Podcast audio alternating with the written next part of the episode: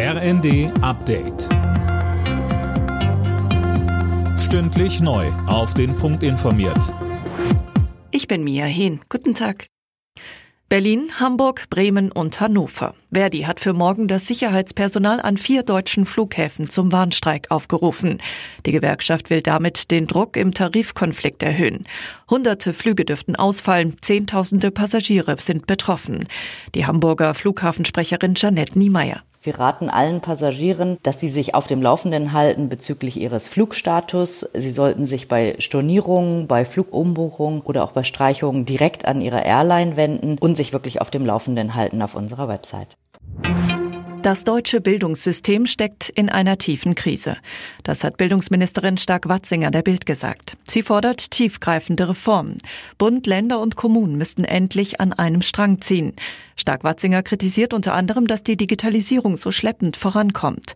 Am Dienstag gibt es in Berlin auf Einladung der Ministerin einen Bildungsgipfel. Knapp zwei Wochen nach dem schweren Zugunglück mit 57 Toten haben in Griechenland erneut Tausende gegen die Regierung demonstriert.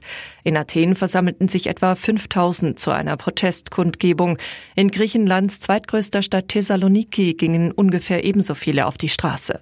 Es war das schwerste Zugunglück in der Geschichte des Landes und warf ein Schlaglicht auf die chronischen Mängel im griechischen Schienenverkehr. Filmfans blicken gespannt nach Los Angeles. Dort werden in der kommenden Nacht wieder die Oscars verliehen.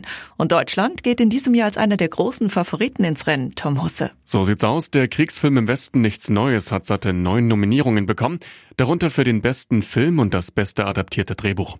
Auch in der Kategorie Beste visuelle Effekte kann der deutsche Beitrag auf einen Preis hoffen, muss dort aber gegen Schwergewicht Avatar 2 antreten. Die meisten Oscar-Nominierungen, elf an der Zahl, gab es in diesem Jahr für die Fantasy-Komödie Everything Everywhere All at Once. Alle Nachrichten auf rnd.de